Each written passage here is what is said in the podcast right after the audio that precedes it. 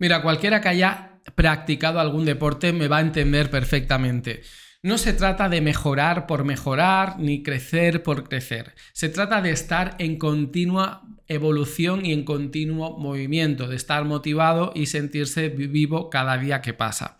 ¿Esto por qué lo digo? Porque a veces cuando hablamos de estrategia de crecimiento para ONGs, las ONGs piensan que esto no es asunto suyo, que simplemente tienen que ser sostenibles. Tú puedes decidir no crecer, aunque con el tiempo ya verás cómo esta decisión te va a pasar factura. Si solo te enfocas en pensar en el día a día e ir apagando fuegos, te va a pasar factura. Si no tienes una mentalidad de qué es lo que podemos hacer mejor, te va a pasar factura. Aquellas ONGs que no han querido crecer porque ya estaban bien como estaban, han terminado hundidas. Es un consejo que te quiero dar para que no caigas en este error. El crecimiento, la estrategia, la misión, eh, la mirada a largo plazo depende de tener un área directiva competitiva. Y de esto es lo que vamos a hablar, de estrategias eh, de crecimiento y de áreas directivas, el director, la directora, la gente que asume el liderazgo de tu ONG en el capítulo de hoy. Así que empezamos. La escuelita de ONG.com, sobre campañas de sensibilización y causas sociales, fundraising para cumplir con tu misión. Bueno, la vida se trata de decisiones. Yo en 2019 tomé una decisión y era poner todo el conocimiento que tenía como consultor social de hace más de 10 años en formato de formaciones online y de cursos. ¿Para qué? Pues para que las organizaciones que no tenían presupuesto para contratar eh, a un consultor o hacer formaciones caras, tuvieran a un precio muy asequible pues acceso a aquellas estrategias técnicas de comunicación, de captación, de gestión de una entidad eh, no lucrativa que tuvieran este acceso muy disponible. Entonces, la escuelitaong.com está online 24 horas, 7 días a la semana Así que si estás inscrito o inscrita en los cursos, vas a ver cómo tu ONG va a crecer. Pero ¿por qué el crecimiento depende del área de dirección? Mira, tener un área de dirección es fundamental para, en primer lugar, establecer una visión. Es decir, no podemos hablar de estrategias, de objetivos, si no sabemos hacia dónde nos dirigimos. Esto es lo que digo, no es crecer por crecer, es tener en la mente allá donde queremos ir para que nuestro día a día tenga un sentido. Este área, el de dirección, es decir, la directora o el director, tiene la responsabilidad de tomar decisiones que afectan a la trayectoria a largo plazo de la ONG. Además, piensa, ¿quién es el encargado o la encargada de coordinar las diversas actividades de los diversos departamentos? quién gestiona los recursos, los presupuestos, quién hace eh, que el equipo funcione. Sin el, área de sin el área de dirección, una ONG va a tener dificultades. Y te voy a hacer una cosa, yo prefiero, y aunque sea impopular, unpopular opinion, un mal director que un director que está ausente. Y me, justifico y me explico. A veces en las ONGs el director o la directora por X circunstancias no está presente, no va a la oficina, está disperso en mil asuntos y hay una falta de liderazgo. Bueno, pues esto con el tiempo provoca una tremenda desmotivación y una ausencia de mando en una ONG que por muy democrática que sea, siempre necesitará a alguien o a alguien o a un grupo, digamos, da igual, no lo personalice en una única persona, pero un ente, una junta, un equipo que diga qué es lo que se tiene que hacer. Siempre esto ocurre así. Prefiero un mal jefe a no tener jefe. Prefiero que alguien me diga las cosas de malas maneras, o que eh, tome decisiones equivocadas, pero al menos sé que hay alguien pensando en el bienestar de una organización, pensar que no hay nadie al otro lado, que nadie conduce el volante, que va, es como un barco a la deriva. Entonces, el área de dirección en una organización sin fines de lucro tiene varias funciones clave, como ejecutar los objetivos, garantizar que la ONG sea sostenible económicamente y representar institucionalmente en su comunidad para hacer relaciones que pues abran puertas y cumplan mejor su eh, causa social. Piensa, ¿quién asume este rol en tu ONG? Porque tu director o la directora si no hace esto, dime qué está haciendo. ¿Qué está haciendo publicaciones en Instagram? Ese no es su rol, ese no es su cometido. Te voy a hacer la siguiente pregunta, a ver si ocurre esto en tu ONG. El director o la directora debe establecer relaciones en su comunidad. Es decir, tiene que identificar quiénes son los actores relevantes desde políticos, desde empresas, desde organizaciones amigas, universidades, eh, academias, en fin, todo lo que sea relevante para cumplir eh, su misión social mediante alianzas y recursos que puedan conseguir de estos actores sociales. Esto ocurre en tu ONG o tu director o la directora no sale eh, de su oficina, no sale de su despacho. Si ocurre esto es un error.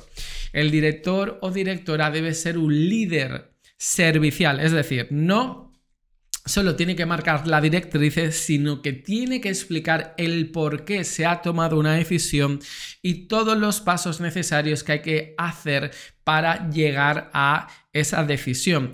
No lo tiene que ejecutar el director. El director tiene que explicar, que distribuir los objetivos y que medir el paso a paso hasta que se llegue a este objetivo final. Ya sabes que los objetivos, si no te quieres marear, yo te recomiendo que sigues la fórmula SMART.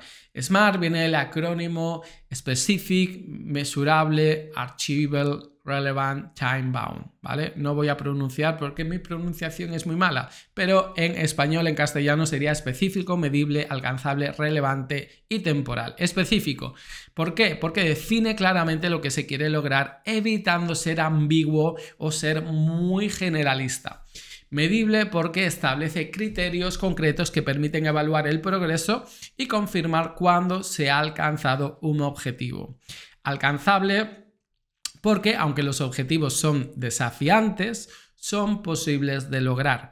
Relevantes es porque el objetivo no solo está alineado con la misión y la causa social, sino que también está alineado con los valores tanto de la organización como de la persona. Y basados en el tiempo, porque si no nos ponemos eh, fechas, de verdad que no funcionamos bien.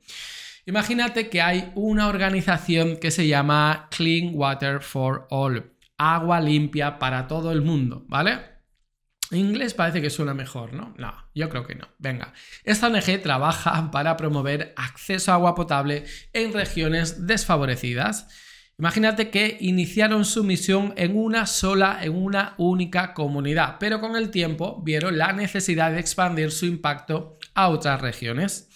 Su estrategia de expansión incluye la apertura de nuevas oficinas en diferentes ciudades, el establecer alianzas con organizaciones locales y desplegar equipos de captación de fondos en estas nuevas ubicaciones, pues van a ser acciones necesarias para que la estrategia de crecimiento se pueda ejecutar. Al mismo tiempo, tienen que implementar un sistema de evaluación del trabajo, monitoreando el número de personas que tienen acceso al agua potable gracias al plan, digamos, de desarrollo de crecimiento de esta organización. Estas acciones permiten a esta ONG expandir el impacto social, que es lo que todas las organizaciones deberían buscar.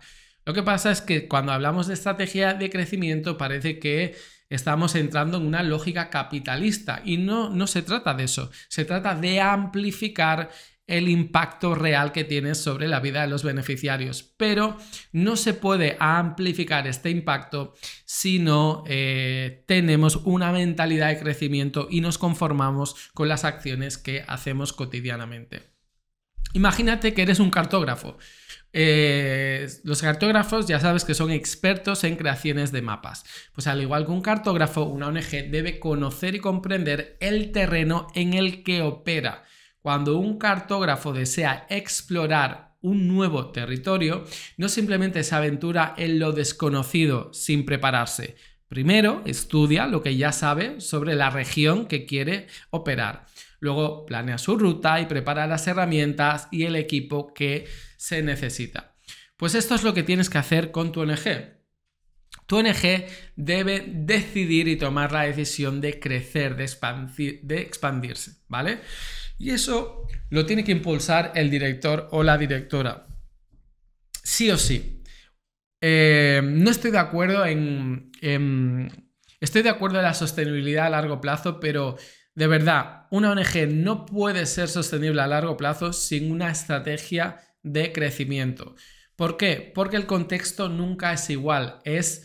Eh, siempre ocurren desde factores económicos, como por ejemplo puede ser la inflación y las crisis económicas, que hacen que si tú tienes una lógica continuista, tu valor, tu impacto, tu presupuesto, aunque hagas lo mismo, cada vez valdrá menos.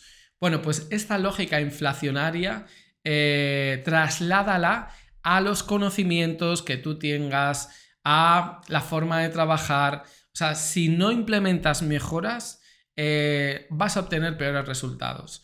Si no intentas crecer, tú como profesional y tu entidad social como una organización que cada vez tiene que asumir pues, más impacto social y mejorar la vida de cada vez más gente, tarde o temprano entrarás en una dinámica de decrecimiento hasta el infinito no, porque esto realmente tiene muy pocos años de vida, lo que lo he visto muchas veces.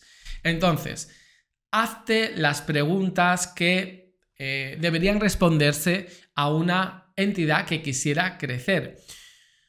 Las preguntas son ¿hacia dónde vamos? ¿Cómo lo vamos a conseguir? ¿Y quién va a liderar el cambio? La estrategia debe estar en línea, en primer lugar, con los valores de tu organización para mantener la coherencia entre pues, la forma que tenemos de trabajar y aquella imagen que trasladamos al exterior. El objetivo de crear estrategias de expansión y de crecimiento implica un cambio o un reto a conseguir. No puede haber un objetivo que sea hacer cada año lo mismo. Esto lo he visto yo en planes estratégicos. He preguntado por qué este objetivo es el mismo en 2018 que en 2021. Bueno, porque es lo que tenemos que hacer. Bueno, pues si un objetivo no em, incorpora un desafío o un reto, pasa a ser una función, una función que es lo que tienes que hacer en tu trabajo. El objetivo es lo que te motiva, lo que te hace crecer, lo que te hace eh, esforzarte más, ¿vale? Las estrategias de crecimiento deben estar alineadas con los beneficiarios, con la sociedad, con los medios de comunicación, con el equipo interno, con los socios, los donantes, los voluntarios. Es decir, no somos una empresa que busca maximizar sus ganancias, somos una ONG que tenemos un código de conducta y unos valores, pero eso nos debe permitir al mismo tiempo crecer. La expansión y el crecimiento de tu ONG tiene que ir acompañado no solo del área de dirección, sino de ayuda externa. En showfound.com he creado un programa de acompañamiento mensual en el que vemos qué es lo que funciona, qué es lo que no funciona, en, la, eh, en función de allá donde queráis ir como organización social y hacemos, pues implementamos eh, mejoras, hacemos asesorías en grupo para ver cómo podemos eh, mejorar esta situación. Pero realmente no te quedes estancado o estancada. Una ONG tiene que ser sostenible, pero para ser sostenible tiene que tener una mentalidad de crecimiento. Esta es mi recomendación y espero que lo implementes dentro de tu entidad social. Hasta luego.